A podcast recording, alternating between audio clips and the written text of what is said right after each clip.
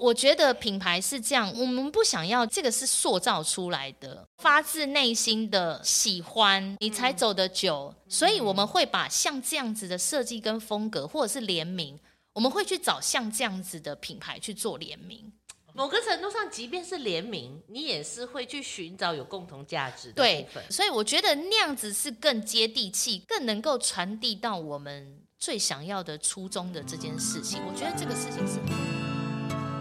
来到我们探索三英的系列啦！我是陶博馆的米博士。那在这个系列呢，我们会分享三英地区的一些故事啦，从风景啊、艺术产业啊、私房景点、美食啊、未来展望等。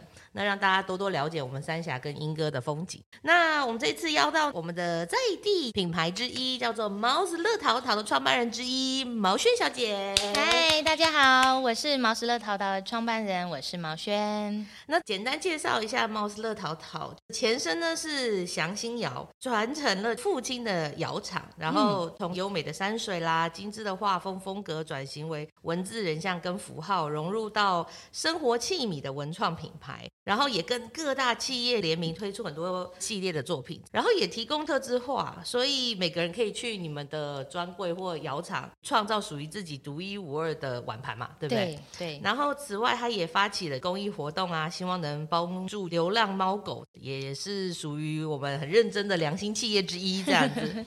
尽力做，尽力做。那我们就请我们的毛轩呢，帮我们介绍一下毛斯乐淘淘这个品牌由来，因为你爸爸原本。开的窑厂叫祥兴嘛，那对，好像风格是比较传统。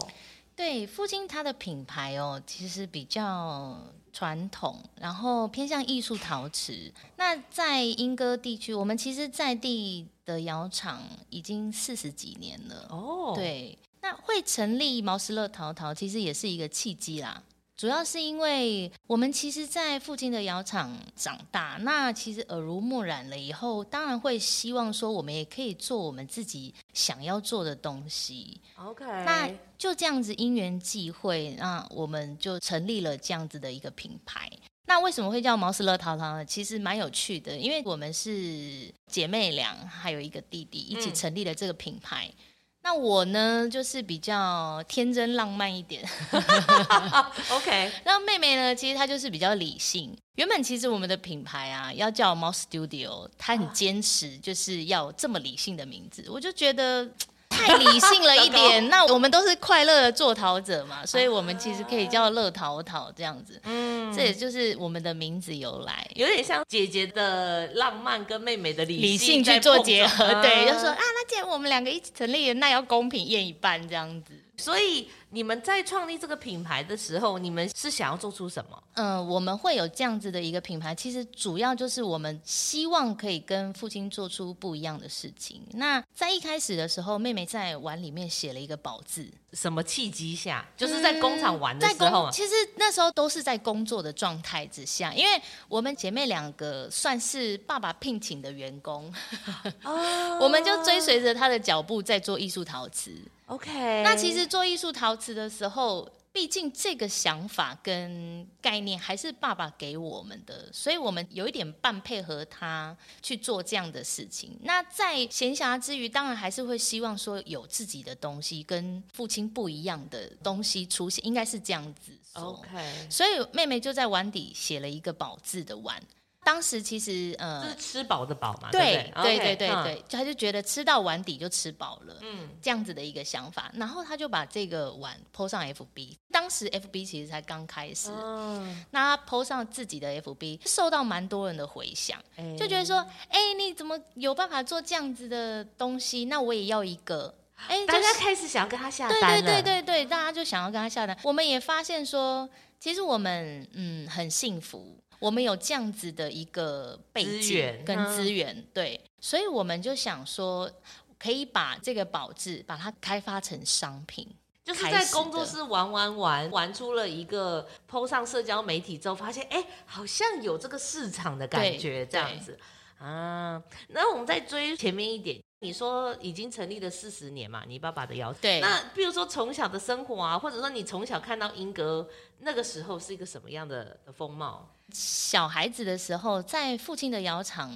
就是玩耍的时候，那个荣景是你会常常看到父亲其实是忙上忙下的，然后甚至是非常多游览车。因为我们那个地理位置，其实它是一个死巷。那我们这样子的死巷都还会有，比方说三五台游览车开进来的。是观光工厂吗？这样吗？我们其实不是观光工厂，我们其实就只是一个在产销的工厂。OK，对。但是因为父亲他的一些做法跟想法，我觉得在当时的英歌是非常前卫的。哦。对，因为比方说梵谷的画，比方说莫内的画，画在他的艺术陶瓷上面。那当时其实经济起飞，人们对于像这样子的商品，哎，我在台湾没有看过，哎，就觉得哎很厉害，有点中西结合的味道。对对，所以他让很多人是慕名而来，甚至是父亲在一个窑还在退温的时候就。已经有非常多人争先恐后要把整个窑都包下来，哇，真的，对，可能陶瓷都还很烫手，那客人就说，哎、欸，这个我要这半窑，哎、欸，我这整窑我都要的，就在外面等这样子，所以当时的荣景是，嗯，现在没有办法想象的。啊 OK，所以你从小就是看到很多陌生人包着游览车来你家窑厂，然后等着要把东西搬回家，这样。对，然后你就看到父亲啊，跟他的员工啊，都非常的忙碌的包装这样。嗯、然后小孩子的时候，因为我觉得早期的师傅也是真的非常的厉害。嗯，早期其实有非常多，大概一百二三十公分的大胚。哦。像那样子的大胚，父亲其实就是会等天气好的时候，他其实是会在放在我们户外的空地去晒胚。所以，我们小孩子的时候，其实常常穿梭在那样子的一个环境里面。我们其实是这样长大的。人家是在树里面躲猫猫，然后你们是在我们可能对对对，我们可能就躲在胚后面，人就不见了这样子。你就知道说，当时那样子的艺术陶瓷是做到多大件。对它的难度有多高？真的，所以你有有点是见证到这个产业的示威吗？是这样吗？就是、对，而且其实当时父亲在经营这整个窑厂的时候，他其实是过着非常规律的生活。比方说，他可能在烧窑的时候，他早上七点他就起来准备要做烧窑的动作，嗯、那他晚上的时间他就关窑了。他的整个生活是很规律，但是他的时间是全部都是塞满的。他是等于说时程规划的很好，对，其实父亲把我们当时窑厂经营的非常的好，有声有色，是一个很有管理者的一个概念，对，然后让大家都可以在一个合理时间上工下工，对，然后对对对，产出的量还是有达到的，对，但是像这样子窑厂压力很大。嗯，我 相信真的压力很大。他等于一手包办他所有要做的事情，因为其实传产业嘛，所以他其实是像一个巨人一样把我们的整个窑厂撑起来。哇哦，对，他全部一条龙他都会。OK，所以他的东西通常是外销国外的吗？还是说国内的为主？早期外销国外的多，他可能做那种小的烛台，但是像那样子的产品，其实就是一个代工啊，他没有自己的呃思维，他就是客人下定了这样子的商品，他就做这样的商品。我觉得我们的个性就像他，比较叛逆。哦，OK，他不想要做那个常规的事情，不想要做跟别人一样的事情，所以在他的身上啊，艺术陶瓷其实，在英歌当时，他算是一个先驱者。那他那个时候，他是用什么方式把这些图案转到这个胚上面？我觉得跟他的喜好有非常大的关系.因为。我们小孩子的时候，人家是去儿童乐园玩，嗯、我们是去台北市立美术馆，我们是去故宫，那个是我们的游乐场。哦 okay、虽然说里面禁止喧哗啦，嗯、但是我们常常是被父亲带在身边去参观，因为早期那时候只有这样子的美术馆，但是我们非常常去，我们只要休假的时间，放年假之类的，对，爸爸就会带我们到故宫去，哦、就会带我们到台北市立美术馆去。对，他就会带着我们，等于去巡礼。对，所以他把故宫古画的这件事情啊，画在呃立体的艺术陶瓷上面，真的算是先驱者。嗯，那你爸爸他本身有什么美术训练吗？还是他真的就是只去故宫、北美馆这种？他其实是化工系的，他的专业其实在于釉色的调配。他其实也是有他的专业在，但是他的美感是。后天养成的，对啊，因为化工系它只是在于我这个温玉，对对对对光泽，这个颜色烧不烧？我我觉得它的艺术的整个的美感是他自己喜欢，所以我们家有非常多套的古书的那种丛书。哦，对对对，我觉得跟大家的父亲不太一样，大家可能都看是我们想象中的传产，对对对，看电视比较多，你知道吗？啊、他在家几乎都在看书，真的假的？他都在看画册。也就因为这样子，所以他去欧洲巡礼了。对，啊、他跑去莫内的博物馆，然后他的故居或什么之类的，对，对他去走。所以他去感受，他还蛮喜欢这些很纯艺术的东西。他很喜欢啊，所以我都说这些古画跟呃艺术家的作品已经吸收到他的灵魂里面了，嗯、所以他才可以做出在当时其实算是新颖的东西。啊、可以理解，可以理解。所以其实，在故宫古画绘制在艺术陶瓷上面的部分，他也把就是比方说像莫内跟梵谷的油画。绘制在陶瓷上面，其实这两个是完全不一样的风格，一个等于就是国画，啊、一个是西画。那他在把西画绘制在艺术陶瓷上面的时候，其实我自己是非常佩服他，因为他就是用他画工的底子去调配出各式各样的颜色，所以在我们的艺术陶瓷上面，你会看到每一个角度不一样的肌理。然后在我们的艺术陶瓷上面，你会看到故宫古画那个山蓝的感觉，山水画山蓝的感觉，就是它的对于材料的熟悉度，它可以。尽量去仿制，或者是透过不同的质感、不同的光泽，去创造出不论是西画、油画的厚重感，对，他去营造出那样子氛围。哦、所以我其实我我我们自己都非常的佩服他，欸、对，真的非常的佩服他。但是有的时候就是这样子。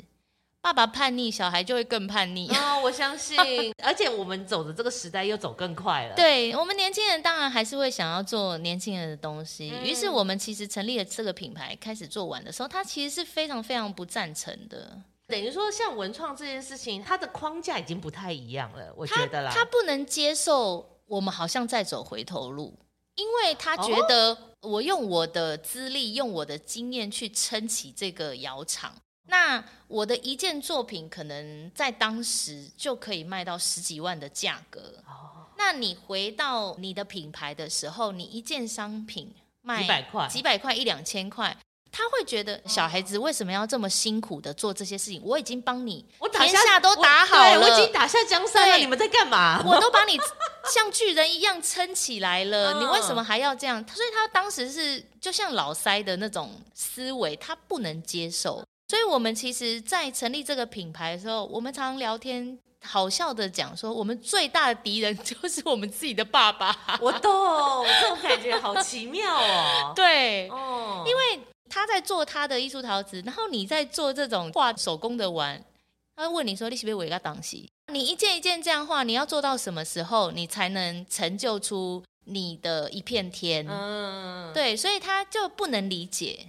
那你们本来就是在学陶瓷相关的吗？还是？其实我是复兴美工毕业的哦。那妹妹其实是时间建筑系毕业的。哎，对对对，但是都跟艺术有关。对，其实都是跟艺术相关。当时其实妹妹已经决定好要去建筑事务所上班了。哦，真的哦。对，那那时候我是在家里帮忙。其实年轻的时候，当然就会希望说试试看别的。对，我会飞了，所以我会想要去外面闯一闯。嗯。可是，在回到家的时候，你会发现，当时我刚刚讲的那些荣景不在了。哦。回头发现，哎，怎么萧条了？对，你会发现，哎，家里面的师傅、阿姨、叔叔怎么越来越少？哦。怎么原本有做的工作者都没有做了？这样子，所以你就会开始思考，这样子的状态，你到底要不要回到家里面来帮忙？于是我就真的因为经济不景气，然后那时候也是因为经济萧条的关系，还有就是金融海啸的状态。那你在外面找工作有挫折吗？还是纯粹只是因为觉得家里需要，所以你回头？呃，当时真的就是因为觉得家里怎么会变成这样子？哦，就是家里的突然的转变，让你觉得回头一看说，说就会很感慨啊，对啊，嗯、你就会觉得说，以前爸爸是多风光这样子，嗯、你难道要让这样子这么大的一个窑厂倒掉吗？你们那时候有多多少人？其实我们鼎盛应该三五十人有哦。哦，那对，就连拉拉胚的师傅、画画的老师，哦，对，真的哎。所以其实大家都是呈现一个非常繁忙的一个状态。哦，OK。所以你应该是第一个就觉得说，这个好像不应该要对，我应该要回来。对，我当时回来的时候，其实非常错愕，因为我们家里面的呃员工加上我父亲，嗯，只剩下应该五个人吧。哇，这也差太多了吧？对，那你会不会害怕说他会不会就收起来？对，然后你也知道说他压力很大，因为他就是一个不愿意放手的人，他想要把事情做到最好，所以他觉得他自己可以督促他自己去做这件事情，但他不知道说他累到他自己。理解理解，他当时其实在我回来的那个时间，他就是做完了以后就去外面展览，做完了以后就外面展览，全部都自己耶。啊，对，他全部都自己，连他接待客人这样子都是他自己耶。嗯，因为只剩五个人了。但是我就会觉得说真的很辛苦啦。嗯、我说实在.所以当时我就回来。那回来了以后，爸爸也是希望说妹妹可以回来。OK，那真的妹妹就是被父亲说服，然后放下建筑事务所的工作。他已经在工作了。哦，他已经面试上了。对，他已经都确定要去人家公司上班了，被揪回来，对，就被叫回来。那他怎么去说服妹妹呢？其实他就告诉他说：“啊，姐姐就在家里面帮忙，不然你也回来帮忙这样子啊。嗯、那你也回来画你自己想要的东西，你做你自己想做的事。就说回来还有个摸索期，我们再看看能其实能做什么。其实都一样啦。我觉得，嗯，你知道，一个大学生，然后要在父亲羽翼底下做事情，那是一件。非常冲突的事情，哎、欸，对，我可能血气方刚的时候，我就是要做这样子啊。父亲就觉得你做这样的东西不会卖啊，而且还有亲人的情绪这件事情。对，嗯、所以我们其实光在做艺术陶瓷的轻微的革命，嗯、到我们要成立品牌的时候，真是不得了了啊。因为等于是价值观的冲击，因为你知道过去他不是这样的经验，对，所以他会拿他自己的思维来攻击你说，啊、嗯，我以前这些都我经过过啊，我做过啊，嗯、那我失败过啊，你为什么还要这样子做？这样一方面我觉得也是我们年轻人就是有自己的想法，一方面我觉得他也是心疼小孩要这么辛苦。呀，我我觉得其实都是为了要好，但是我觉得这个好就是在于说这个时代的转变太快。他讲的那一套或者思维，其实是在那个的环境、时空还有经营之下是成立的，对是对的，没错。但是可能你们走的那一条路，或你想顺应时代变化，就会不一样。所以这是冲击耶，很冲击啊！所以当时其实我们为了不要忤逆他，OK，我们白天做呃艺术陶瓷的工作，OK，我们下班了以后，我们是做我们自己。想做的产品，对、哦、对，我们其实是这样嘎的，因为他就是严父啊，他就觉得说，你上班打卡，这个是我的时间，嗯、你要照我说的事情做。那下班了，你们的事情啊，你要去做，就是你们去做，嗯、我不干涉你们。OK，我们就在这样子的情况之下开始。我们乐淘淘的生活，那个时候是已经决定成立品牌了吗？还是还没？其实那时候没有所谓的品牌概念，我们就是因为有窑厂的资源，啊、我们有窑厂的背景，嗯，所以我们当时是成立品牌了，嗯，我们就开始做客制化的事情。哦，你们从客制化开始？对，哦、我们就拿着父亲开模的一些生活陶的碗，然后来做客制化的事情。我们自己拍照，自己上架。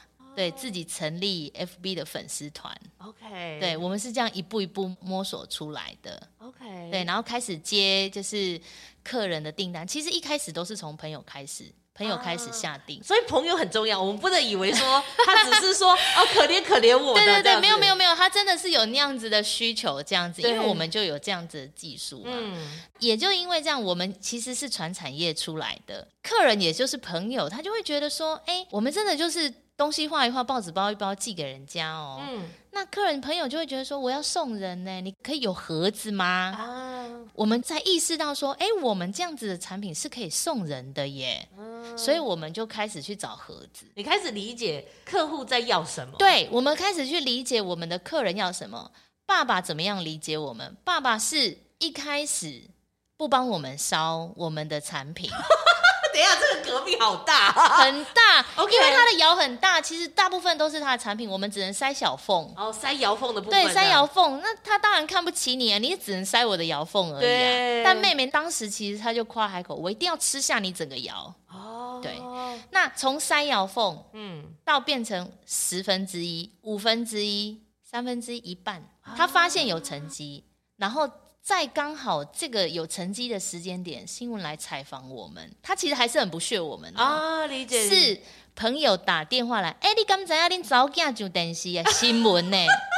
中视新闻呢？哦，OK OK，他才觉得哇塞，我这两个女儿好像有两把刷子。啊，我理解。所以你跟姐姐合作上，其实算是志同道合就对了。对，我们其实是合作无间的。哦，哎，其实我后来发现啊，搞不好爸爸是一个很重要的角色，因为呢，爸爸就是让你顺风顺水。你跟你妹妹可能就没有革命性情感。我也觉得，其实这个人家也有讲过，有时候要一致对内或一致对外的时候，就两个小差异不重要。对，因为你们两个是蛮互补的。对对对，我们两个是真的很互补。其实到现在品牌上面都还是一直这样子的状态。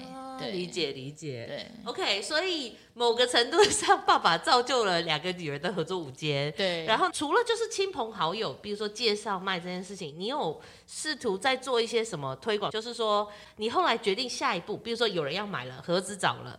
你下一步要怎么去推推它？其实我真的觉得，哦，当时我们运气真的算不错，因为文创的那两个字，在我们品牌刚初创立的时候，它开始等于你搭上这个风潮，对它，我们其实有搭上这个时间点。嗯，那我们在平台的部分，我们跟 Pinkoi 电商合作，那那个时候其实也是刚成立的，立对。嗯、那他就来找我们说，哎，我们有没有意思要进到呃这样子的电商平台？其实我们那个时候是很紧张的啦，当时根本就是在做客制化的时候，都还没有所谓的产量，但是就会觉得说，我们可以去试看看，因为电商这个状态其实是最省成本的哦。对，所以我们其实是乘着这一波时间点起飞的。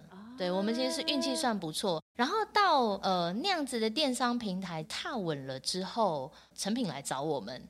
哦，真的哦，对是透过 Pinkoi 的这个长期其实对对对对对，还有我们 FB 粉丝团的一些曝光，所以成品来找我们去做呃寄售店的合作。嗯，因为我好像有看过在松烟成立。对对对对对，嗯、那个时候其实刚成立没有多久，我们呃电商是初步的一个状态。那个时候的量大概是怎么样？刚开始我们是自己两个人画。就是亲手画这样哦，全部都是自己画。可是那你那个文字是你要怎么每个都一样？如果你都用手画，其实我们会从书法字下去着手，这跟父亲就有很大的关系，因为我们 他是半个文人，因为我父亲半个文人就算了，他很喜欢培养艺术家去做。写书法的动作，因为他觉得写书法是一个很能够静心、培养耐心的。什么意思？叫做培育艺术家？因为当时在父亲的窑厂里面，大部分都是呃北艺大哦，然后对对对，那样学校复兴美工这样子。你说他们学生他们是有绘画，对他们有绘画底子，但是他们其实对于像毛笔字这件事情啊，他可能不是那么熟络。那他就会要求说，员工他去练这件事情，然后甚至是，甚至是因为他就是因为他自己喜欢，那可是他就是觉得说他自己没有办法达到那样子的境界，他觉得他可以跟会的人去做这件事情，对，也就是这样子磨合。所以后来我们其实艺术陶瓷上面有很多写书法的这样子的大件的作品，看起来都是非常厉害，甚至爸爸到后期他自己刻心经。很大件的作品，对，他自己刻星星，就是因为他很喜欢这些书法字，也就造就我们其实耳濡目染，把这样子书法字文字写在碗里面。哦，他也会逼你们写吗？妹妹喜欢，所以他把“宝”这个字用书法的方式写在碗里面。嗯，对，所以我们当时所有的商品都是我们一件一件画出来的。天哪，我这样就会很感谢我爸是没有在做陶这件事情，不用就是在罚写的状态，对，不是因为我爸也非常喜欢写文字，嗯、你知道吗？到现在都这样哦。我们餐厅旁边就是那个写过的纸张，对，写过纸张白纸，对，还有父亲其实就是这样子，对对，就类似的，就是时不时要写一下，会练字，我都不知道他写给谁看，然后或者是笔要吊起来啊，还有那个黑色的布啊，对对对，然后我永远都记得我父亲有一个很厉害的砚台，是那个龙雕的这样子，很大的一个砚台，很专业耶，对他很专业。理解，所以他就非常的喜欢，然后就是觉得说不行，你们这些员工要从就是基本的开始，对，所以上班时间练了，其实都有这样子的过程呐、啊，哦，对，好有趣哦。然后那些学生想说，我已经从艺术大学毕业，我都觉得不用再写了，为什么我记得这个工厂还要练字？心里就是很多很多无奈，但是像这样子的作品做出来的时候，都是有差啦，嗯，有差，我相信。都是看起来是很很有气势的，就是传统艺术这上面，它有它的一些风格，还有底子，这就像讲的风格吧，或者什么的，所以我们才会把文字这件事情写在呃碗里面。天哪，爸爸功不可没，只是对，没错，不好意思让他知道，这是真的。那我觉得，除了我们把文字写在呃碗里面的这件事情，我们其实也一直在做刻字化的这件事情。我觉得跟爸爸的个性其实很像。嗯，父亲会觉得说，呃，我当时走在前面，所以我把反古、莫内的作品做在艺术陶瓷上面。嗯，那。到我们其实接手了做我们自己喜欢的生活陶，嗯，我们其实把呃文字这件事情写在碗里面，嗯，客制化我们一件也做，就是会让客人觉得说，他会觉得说这个东西是独一无二，只有我有的。哦，这个逻辑是类似的，对，我觉得都是一样，就是骨子里面的那个血一脉传承，妇女的骨子里面血液其实是一样的，理解理解。所以我们给客人的一个感觉，其实是拿到手上你会觉得就是很温暖的，很有价值的。而且他可以看得到属于自己的东西。对，其实我从父亲的身上其实看到，他在用艺术在做艺术精品的这件事情，等值我们的价值会觉得说，我们一样是在用艺术精品在做生活陶的这件事情。哎，对，是是是。我们把同等的认真是放在我们自己的品牌里面。嗯，我觉得要对得起自己的。坚持了，对对对对对，嗯、就像父亲他在坚持他的这一条路，我们其实走到了我们自己的品牌的路上。转头看你就会知道，父亲当时为什么他要坚持做这件事情，嗯、不让我们做我们品牌，真的非常辛苦。对，你后来体验到这个辛苦，真的。所以为什么后来其实我们会说要把艺术精品做在生活陶里面，我们要用等同等的认真去对待这件事情。嗯，对，其实这个就是有父亲的那个那个。硬气，对对对对对，因为我觉得这个坚持真的是你说放弃就放弃，其实蛮容易的，很辛苦啊。那你后来要怎么做到比较大的量产的部分？成我刚刚说的，当我很认真的在做这件事情的时候，有人自然而然就看到我们了。我一直脚踏实地去做，就是一个碗都。用手绘的这件事情，就像父亲在做手绘的这件事情，其实是一模一样的。啊、OK，所以这个价值赋予它更大的意义。对，所以我们把这样子的价值，呃，赋予在我们自己的品牌之内。啊、就是你一件作品我们也做，所以你会拥有不一样的东西。那也就是因为这样子，所以一零一看到我们了。哦，好哟。对，这个契机其实有的时候我们真的很感谢一路上的贵人。哦，对，那一零一看到我们了以后，他其实就问我们说，我们有没有办法去做量产的这件事情？但这个思维是我们从来没有想过的，因为你们就是走艺术陶瓷的这个背景出来，所以你一直想的是。我要怎么独一无二的？对对对对对对对。但是就像我刚刚一开始跟你说的，嗯，我比较浪漫，妹妹比较理性，哦、所以她在处理事情的时候，她是比较战战兢兢的。我会觉得，我们去试。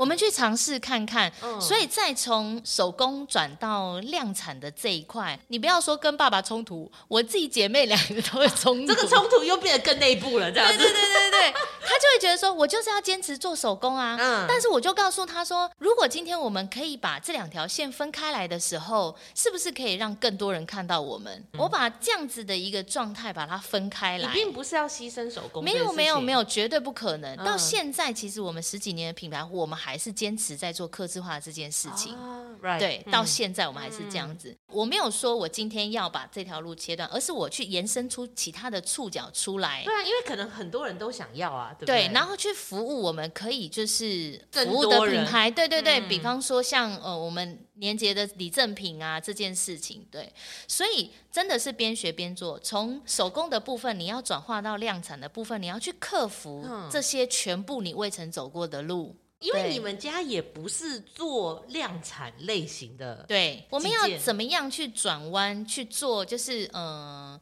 另外这一条路，我们要怎么样去把它发扬光大？哦、对。那后来嘞，就是你们是在设备上有调整吗？还是我们也也有聊到说，以前以往的英歌都是做呃一条龙的状态，嗯哼。但我觉得现在英歌很好，其实它产业分工了。那他在做产业分工的时候，我们就可以去做很多事情。比方说，我们自己本身的窑厂是在做刻字化的这件事情，但是我们是不是可以找适合我们做量产的代工厂，专业的对，OK OK，来去帮我们做量产的这件事情？当然，最初的这些设计的概念跟想法都是由我们这里出发的。当然，当然理解。所以我们其实常常在聊，其实到中后期来。我们不觉得说陶瓷只是陶瓷，它是盛装的器皿，但是它可以跟各产业结合。嗯，比方说书法，嗯，我们在碗里面做的书法字，跟书法艺术家联名。比方说插画，它可以承载着不一样的插画家的一个风格，用我们既有的公版的样式下去做不一样的变化。嗯、对，讲到这个，你们真的跟好多人联名，真的 超多人联名。对，我记得，因为你们好像每一年都会做一个清仓的，就是哦，对对对对对对对对对。然后我朋友对祈福会，然后我朋友就去看，他就说：“天哪！”他说那个排的那个人潮哦，之可怕，感觉就是要。等个两三个小时，不然你进不去。他后来是晚一点去，后来人比较少，但是可能可以选的东西就变少。但是他说看我说天哪，原来他们有跟这个联名，有跟那个联名，有跟这个超多。对，我们也有就是做授权的部分这样子。哦、对，OK OK。那我们为什么可以让我们的客人有这样子的一个知名度？原因是因为我们专注在我们的品牌上面，要求是非常高的。哦，对，OK。其实当初会做这样子的活动，也是一个契机。嗯，我们在品质的把关上面非常的严格。嗯，对，就像我父亲在做他自己的品牌一样，所以我们也有这样子的硬气。所以有瑕疵的商品在我们的品管之下是很容易被淘汰，很容易被淘汰。但是我们的客人就会觉得，哎，这个这个。到底瑕疵在哪里？我连看都看不出来。这样子的我知道，因为你们是用工艺家的标准去要求你的产品，艺术精品的眼光去看生活陶，所以我们用这样子的眼光去挑品啊。理解。对，所以在我们做这样子的活动的时候，客人已经知道说你是用这样子的标准在对待你自己的品牌的时候，他当然知道，在这个习福会的清仓里面，所有的商品其实都是好的。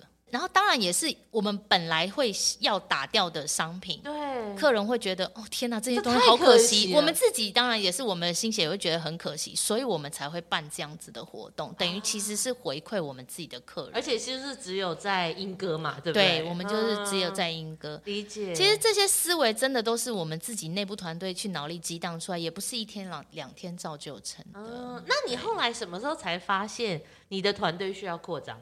真的是人不够用了。我我我觉得蛮有趣的是，呃，当初其实一零一找到我们的时候，算是真的是只有两个人，你跟你妹，就是我跟妹妹这样。然后弟弟是那时候还在澳洲工作，然后找回来。嗯、然后到后来就是越来越大了以后，弟媳进到团队里面里面来，妹婿进到团队里面来。我们现在其实每一个人的分工都是都几乎是你们家人吗？对。就是基本的内部的团队成员是家人，嗯、但是每一个人做的分工都不一样。我可能就是负责对外、嗯、公关联络，然后对，然后企业里赠品。那妹妹她是吹哨人，她就是负责我们年度要做什么样子的计划，哦、那呃怎么样执行。我们底下的人去执行，他是总企划或总对对对对对对对对对，他算是总监。然后总监弟媳其实他就是标准学设计的了，所以你看到的就是联名或者是呃设计的部分 banner，呃，联名这样子的设计的产品，其实是全部的人一起讨论去激荡的。对、啊、，OK。那妹婿可能他就是负责烧窑，那弟弟也是负责朋友烧窑，然后场务的部分，嗯，然后像妹婿的话，他还架设官网。你就会发现我们家的人就十八般武艺，对，好好好多功能哦，这样子。哎，原来你会这个，你会那个，对对对对，我们就是这个好不好？十八般武艺这样子，对，所以也就造就成我们的产业分工，可以让这个团队慢慢慢慢慢慢扩张起来。对，其实也就是因为呃一零一给我们量产的这条路。嗯、那我们其实在，在呃外面的通路寄售，其实慢慢做的越来越好，越来越好，越来越多人看到我们，所以我们就做了专柜。专柜是在成品吗？还是对，也是在成品。哦 okay, 嗯，那呃专柜的部分，其实呃我们原本只有一个，后来就是在南西成品也有，在松烟成品也有。就是呃，我们自己的直营专柜这样子。那你觉得专柜这件事情的困难点在哪？其实我觉得没有每件事情都成功的啦。哦、因为当初我们其实有先探过一个点，我们做过快闪，很可怕。怎么说？怎么说？很惨，快闪很惨哦。因为因为呢，我觉得有的时候呢，我们品牌的定位，其实在设柜的这件事情。我们当时还都在摸索，OK，我们不知道说除了成品以外，我们当时呃适合在哪边做我们的这样子的快闪柜，我们其实也吃瘪过，嗯，对，是说都卖不好吗？还是什么？几乎没有人买，怎么会？对，我们在电商的平台其实都是顺风顺水的这样子做，哦、但是呃，我们到了快闪柜以后，这个其实是我们吃了败北的一仗。对就陆战完全就不行这样子，但是我们真的没有因为这样子就上志，因为我们自己知道我们在电商的品牌里面是可以做的不错，哦、会在这个地方败北，我觉得一定有原因，所以我们去探讨那样子的原因哦，那样子的场合，那会来购买的人可能是什么样子的人？会来购买我们品牌就是有送礼需求的人，那不会到这个地方来。嗯，所以我们就把专柜拉回到成品，其实也是一个契机啊。那也是真的，我们自己去努力来的，哦、对一个培培育柜，真的是。培育柜是什么东西？嗯、呃，因为我们其实就不是一个在成品的寄售点里面，就是那种很厉害啊、一二名的那种品牌。但我觉得我们真的很努力做，嗯、我们也希望说我们有一个自己的专柜，嗯、所以当时真的有拜托他们，然后告诉他说我们可以怎么做规划，让他们知道说我们可以做一个专柜这样子。哦、你你去说服他说我想要扩张成一个专柜，我把它可以做得更完善。对对对对对对，所以成品对对对，所以成品当时就是呃有这样子的一个契机，让我们在松烟的一楼成立了一个九个月的时间的培育柜。哦。对，他一其实他培育柜，对对，他其实一直在做这样的事情，好有趣哦。对，那我们一拉到成品里面来，哇，完全不一样的状态了。我们会才会知道说，原来我们的品牌定位是定位在送礼的这个状态。所以你有点是透过在不同地方寄卖各种状态，回头分析，然后发现，哎，不对啊，真的是礼品为主。对，就是越挫越勇，才会知道说问题出在哪里。对对对对对。当当它变成礼品，那你就会开始要改变你的思维啊。比如说送礼的人，他最重视的是什么？没错，所以我们其实真的是边学边做。我们不是一开始就会，我们其实出身是传产。嗯，我们行销这一块其实对我们来说，到很陌生，欸，都是很弱的啦。嗯，那我们真的就是自己集思广益，然后去看去学。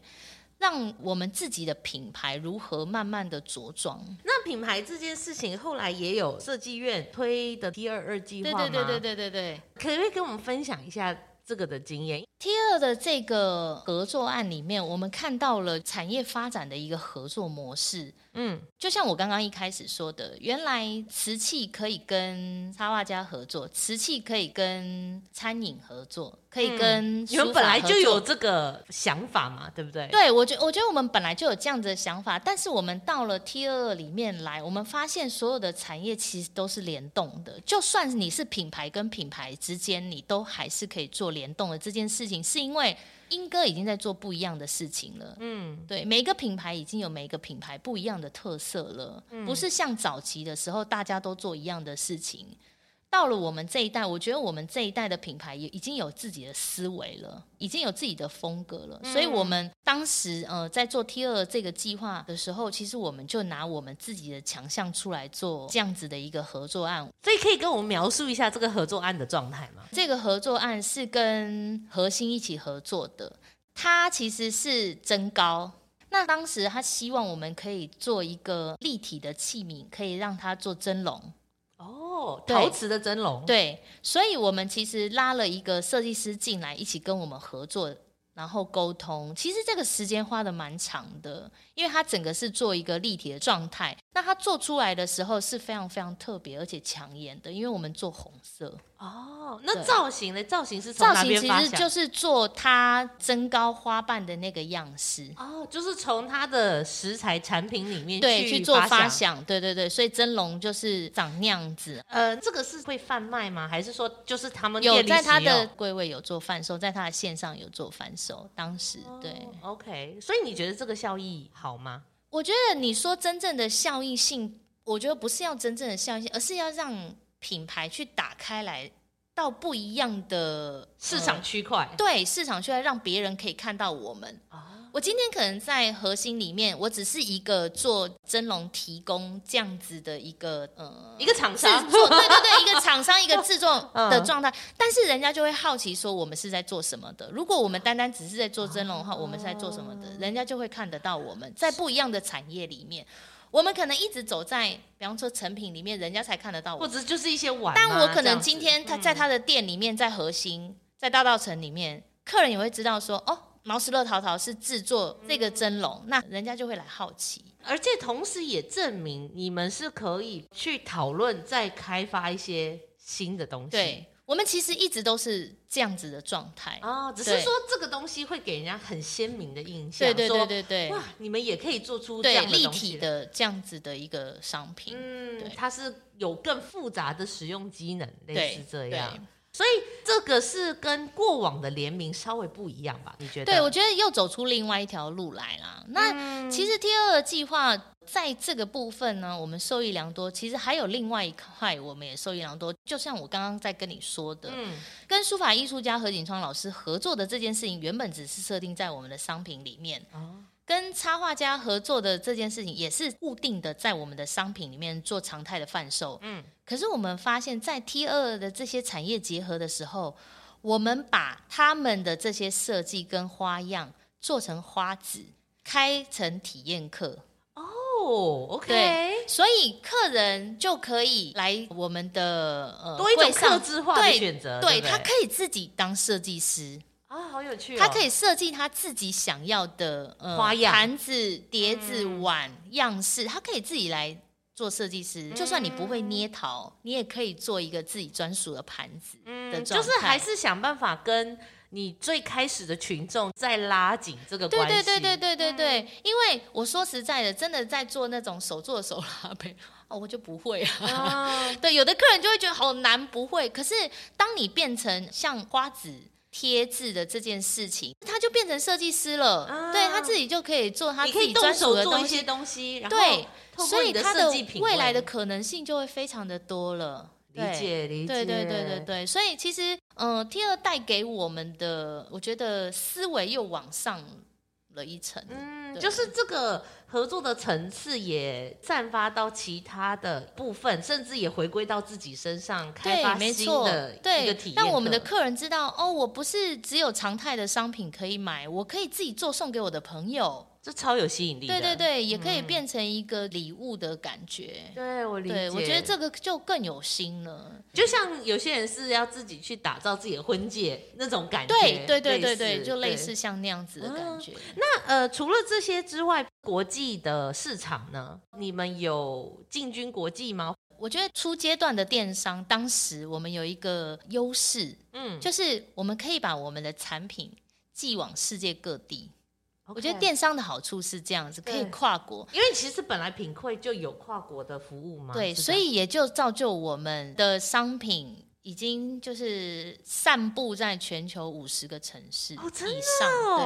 对，哇，对，我觉得我们的文字啊，就会让世界各地的华人有共鸣。呃，就算看不懂，其实也 OK，因为外国人当然外国人也很喜欢欢我们的文字。可是我觉得着重还是在华人身上，因为走到哪里都有华人啊，这件事情。对对对。嗯、那如果说看到中文字会有近乡情怯的感觉，那个又是一个不一样的思维，就是跟我在台湾买的感觉是。又不一样了，对，哎、欸，而且我觉得这个礼品送外国人其实也挺好，因为你还有个理由跟他解释说，我跟你说这个文字是什么意思，对，很有趣啊，其实是很有创意的。那我说就是思乡情怯的这件事情，我觉得我们的品牌常常可以为就是世界各地的华人去做到这件事情，我觉得是很。很感动的，或者、嗯我举个例子好了，就是、嗯、呃，妈妈可能就是一直都待在台湾，然后女儿其实是准备要在美国结婚，哦、但因为前阵子疫情，没有办法去，嗯、所以他就呃跟我们买东西寄过去，然后呃，因为我们其实是有夫妻幸福成家这样子的商品，哦、但是我们包装的商品是七七幸福成家。所以，其实妈妈的对于自己的女儿的一种这样子的祝福，我觉得是会让人家觉得很感动的。透过送礼这个行为去传递她的祝福。对，疫情我们虽然不能相见，但是我可以透过呃我们的心意，去让我们的女儿知道，我们其实是去支持她，我们是爱她的。嗯、我觉得这个也是我们品牌诉求的一个方向。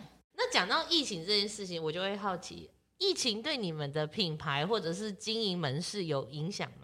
影响很大啊，oh, 因为你们一直有电商啊，对不对？可是因为呃送礼的市场其实就是这样子啊，没有人结婚，没有人送礼，没有见面，没有人要办婚礼了呀。Oh, OK OK，我们其实真的就是很也是战战兢兢的这样做啦。其实疫情这两年，但是我觉得我们很努力在做这件事情。虽然说我们没有送礼的这个市场，但是其实大家在家里面，我们其实那个时候集思广益了一个小。来画画盘的一个新的 idea，哦，让大家在家里有事可以做，对不对？嗯，因为其实我们在刻字画的这一块，我们的老师是真的非常非常厉害的。哦，我们本来就有在制作像这样子的商品，哦，就是把小孩子的画临摹在盘子上面，临摹的一模一样。哦，是临摹，对，哦，临摹的一模一样，然后再做反手。我们本来就有这样子的商品，商品嗯，只是因为当时就是你你也知道，就是父母亲跟小孩大家都绑在一起，在家没事做，就是你看我。我看你，对，大家就是画画。对，那画画这件事情要怎么样去把它转到呃盘子上面，让它永久性的有价值？嗯，我觉得这是我们可以做到的事情。哦，也就因为这样子，这样子的一个产品，其实救了我们疫情的这两年。哦，真的哦？对，在最不好的时候，所以这个是需求变大了。对，因为大家其实那时候都宅在家里，很多都在画画，对，那所以父母亲都有很多时间去陪伴小孩子。那我觉得，其实这样子的一个过程，虽然说疫情这个状态是很不好的状态，可是你有回头想过，父母亲能够这么长的一段时间去陪孩子的时间，可能就这两三年。嗯，接下来大家也要各忙各的，上班的上班，上课的上课，出国出国的。对，那你在这个时候，你怎么样把他陪伴的这个过程记录下来？对，我觉得这个东西是很有价值的，所以、嗯、他画了五十张，可以选一张好。对对对对，所以我们其实常常在讲哦，其实我们的品牌价值真的就是在传递爱的这一块。啊、对，我们把呃我们的心意，我们的对家人、对朋友的爱传递给我觉得全世界的每一个人，嗯、甚至我们就是呃，比方说有时候客人他没有办法卡片倾斜再附在我们的商品里面，我们甚至都还代写卡片。这个其实也是疫情出来的产物。理解。对那刚刚也有提到，比如说你后来开了几个柜位，这个的困难点会在哪里啊？要注意的部分，人事成本开销会是一个最大的问题。哦，对，你在电商的时候，你没有这一块的开销。你也没有门市的员工这件事情，嗯，所以我觉得不管是在呃贩售上面的教育训练呐，或者是说在服务品牌，我们品牌价值如何去塑造那样子的形象的时候，我觉得这些东西真的就是我们一开始的时候边做边学的东西，对。但是我觉得我们的品牌是很有诚意的品牌，嗯，那很用心的品牌。自然而然，我觉得进到我们这个大家庭来的、呃、也是认同的，对，哦。我觉得认同这件事情就非常的重要。比方说，我讲一个最有趣的，嗯，我们在品牌里面，为什么你会常常看到我们有猫啊、有狗这样子的设计？源自于就是因为我们自己喜欢。啊，对，因为你们会救助猫狗啊，对，源自于我们喜欢，所以我们中途三四十只猫，哦，对，也就造就成我们其实现在目前的员工家里都有狗有猫。理解，理解，对，就是可能我们救回来，哎，员工看一看，喜欢带回家啊，这样子。你自己本身也在实践着这个这个价值。对，因为我我觉得品牌是这样，我们不想要这个是塑造出来的。我觉得这件事情要发自内心的喜欢，然后你才走得久。嗯，所以我们会把像这样子的设计跟风格，或者是联名，我们会去找像这样子的品牌去做联名。我觉得会跟我们更贴近。某个程度上，即便是联名，你也是会去寻找有共同价值的部分。对，比方说，其实为什么找何景窗老师、嗯，书法艺术家的这件事情来做结合？因为其实他在诗文里面一直都在传递爱这件事情啊。哦，对，那我觉得跟我们就是不谋而合。嗯、那比方说，我们新的 case 跟皮康联名的这件事情，他们也一直在做一样的事情，救猫救狗的这件事情。啊甚至他们自己就有十几只猫咪在照顾，这样子。真的，我我成立品牌是为了养我家猫狗。对，就是，所以我的意思就是这样子。所以我觉得那样子是更接地气，更能够传递到我们最想要的初衷的这件事情。我觉得这个事情是很重要的。你如何让一个品牌走了十年、二十年、三十年，可是你的心情是保持着那样子的状态？我觉得这个是很重要的事情，不容易耶，很不容易。对，如果它不是打从心底的东西，你怎么走二三十年？不可能，对，不可能。嗯，对，你要怎么样去一直让你自己有这样子的一个热情在哪里？嗯，我觉得这个是很重要的。理解。那我们最后先聊一下八月份的那个英歌产地开放日。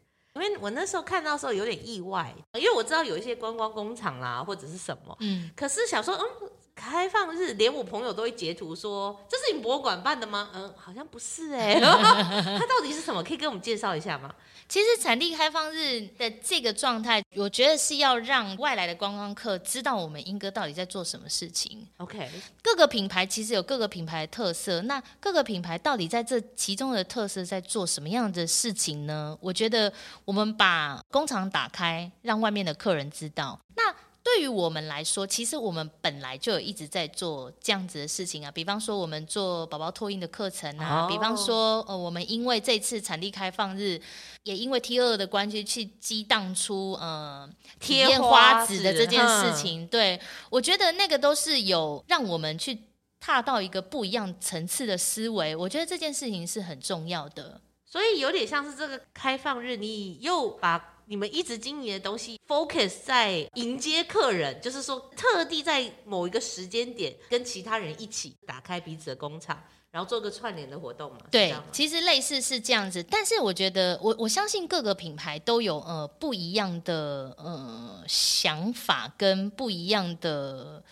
嗯，我我觉得理念吗？或者是说？我觉得对于这个开放日的想法不一样。嗯，对，我觉得，而且对于就是品牌开放日的这件事情，能够踏到另外一个层次，也是一个不一样的状态。原因就是因为我们发现我们在体验花子的这件事情，我刚刚有跟你提到，就是说自己也可以当设计师的这件事。我不光光今天我可以开在英歌，我可能接下来我把这样子的体验课拉到松烟，拉到我南溪，对，这样子去做，让更多客人可以在他们自己的呃专属的器皿上面去做设计师。嗯，我觉得这件事情是很重要的。嗯，对，也许我们常态商品是这样在做贩售，但是我们的客人。他可以透过不是手绘的部分去制作到他专属他自己的器皿，我觉得这个事情是更难得的，而且甚至是客人把这样的器皿完成的时候，我一样用礼品的方式包装给他。啊，就像我刚刚跟你提的，对，啊、就是你亲手做的这个心意了。对，就是我帮你把它再提升一个等级，这样子。品牌价值当初可能是定位在我只是送礼给他，嗯、我帮你送礼给你的朋友，帮你写卡片。嗯，但是今天你可以进到我的专柜里面来，亲手做给你的朋友。那你觉得开放日这个事情？到底有带来什么新的不一样的风气或气象，或是说有遇到一些不一样的客人吗？有吗？我觉得客人就会知道说，哦，我们到底。就是每天在那个英哥埋头苦干的事情到底是什么事情？对对，我觉得就是各品牌是这样子，就是他就会知道说，哦，原来我们的盛装的器皿是怎么样制成的。那就是说他会更了解那个过程。对对对对，我觉得那个过程他会更了解，他会更知道说，原来从英哥产出的器皿是有价值的这件事情。我觉得。单单我们在外面在做贩售的时候，你就是卖一个碗，卖一个礼盒这样子的时候，我觉得还没有那么入到你的心。可是当你到你到产地来看，原来这一件作品是这么困难做出来的，是要这样子像孵一个蛋这样慢慢孵，慢慢孵。哦，要等个几天哦，然后。才能怎样、哦？对对对对，然后再烧两次、哦、对，甚至是他在上我们体验课的这件事情，嗯、他会觉得哦，怎么那么难贴啊？天哪，这个如果要贴几万 piece 的时候是什么样的一个状态？因为在旁边他可以看到那个量，对，他就可以想象到这个工厂运作起来会是多么可怕的。所以他就理解说，哦，原来我今天在自己在做设计师的这件事情，其实他所有的碗就是这样制成的。嗯、我的天哪，他要花多少时间呢、啊？跟人力这样理解，我觉得客人会更明白，跟更了解我们在到底在。做什么？哦，我觉得这件事情也蛮重要，因为你说锅碗瓢盆陶瓷这个东西，我们太常见了，对，它已经常见到像 A 四的 paper，我已经不在乎它怎么生出来，我已经不在乎了，这样。对对对，我懂你的意思，它太普遍了。但是其实陶瓷它的制成是繁复的，只是因为它工厂化，它把一切做的看似很容易，对，没错，客人就会知道说，哦，原来它的困难度是这么高，嗯，对，就是会更用一个不一样的眼光去看待它的这个，更珍惜他买到的东西。对，还有你们用就是你知道艺术家的眼光在挑货，对啊，艺术精品的价值啊，在做生活陶这件事情，我觉得他会更能够体会这件事情，什么是好的东西，这样。对，嗯，理解。OK，那我们最后、最后、最后呢，请我们毛轩跟我们分享一下，你认为从小在英哥长大，你觉得英哥有什么值得好推荐的地方啦、美食啦，跟大家如果有来英哥参观的人可以分享一下。当然，除了你们窑厂之外，不用不用再讲你们窑厂。我我都开玩笑讲说，呃，美食的这件事情，我觉得只要到英哥来，就是呃家喻户晓的口碑的美食，嗯、我觉得大家应该都知道。你知道我开玩笑，我就是开玩笑跟我内部的团队说，哎，我这题到底要怎么回答？嗯，哦，我想到我要怎么回答了。我从小在英哥长大。我的初恋也在莺歌，哎呦，OK，这是让人有就是非常难忘的回忆，是不是？对，所以我觉得在莺歌对我来说都是最美好的事情，Right？对，嗯、那就像我自己的品牌乐淘淘一样，我觉得就像我刚刚一直在提的，我会把最好的初心跟最拥有热情的那一块都留在英歌。嗯，对，我觉得这个是一个很重要的事情。你如果一直把呃，一个很美好的状态放在你的家乡的时候，自然而然，其实你就会对于你自己的家乡有所贡献。嗯，所以为什么我开玩笑说我的初恋在莺歌？我觉得那个最美好的那个光景跟那个嗯、呃、回忆在莺歌。对，所以我会把这样子的一个想法一直放在我的品牌里面，一直用这样子的呃做法去对待这里的人事物。所以我相信，我用这样子的思维，对一切都是友善。理解，对，有点像滤镜吧，就是你看到了，你觉得它很重要，都是美的，它就是好的，这样子。对，对没错，理解。OK，好，那我们今天呢，就感谢我们猫斯乐淘淘的毛线，谢谢，谢谢，很开心，谢谢，也祝你们继续东西大卖，然后疫情快解放之后呢，就可以有更多国际交流啦，或者说更多就是外国人来台湾也可以享受到你们产品。哦，我希望，希望他们赶快来，真的，真的 赶快来，赶快来。那所以呃，如果观众想要 follow 你们品牌，就脸书嘛，对不对？对，IG 也有吗？有，也有官网，也有官网。对，然后我们刚刚讲的那些。些据点在南溪成品四楼，然后松烟成品二楼都有我们的门市，然后还有各成品的寄售点。哦，哇，都可以那看得到真是很多点这样子。OK，我相信很多人应该都看过啦，对真的，对对对只是说可能不是很了解你们的运作啊，呃，经历怎么起这个品牌怎么起来的故事，可能比较没有那么多人理解这样子。嗯但是我觉得透过这个访问就很开心的了解到，从一个传产业怎么转化到一个比较现代化，或者说比较文创或比较符合年轻人。可是这个背后辛苦真的是不亚于传产的，血泪史，真的是血泪史，史就是而且你们还多一个，就是要先在家庭先革命个两次这样子，对对对自己姐妹再革命对一次这样子。对对，所以啊，真的是感谢你的分享，今天问了好多问题，真的是很开心。谢谢谢谢。好，那呃，各位听众，如果对我们节目喜欢的话呢，或者是想要听更多的话呢，拜托帮我们五星留言，或者是按赞分享。那我们的探索三英今天就这样喽，下一集见，拜拜，拜拜。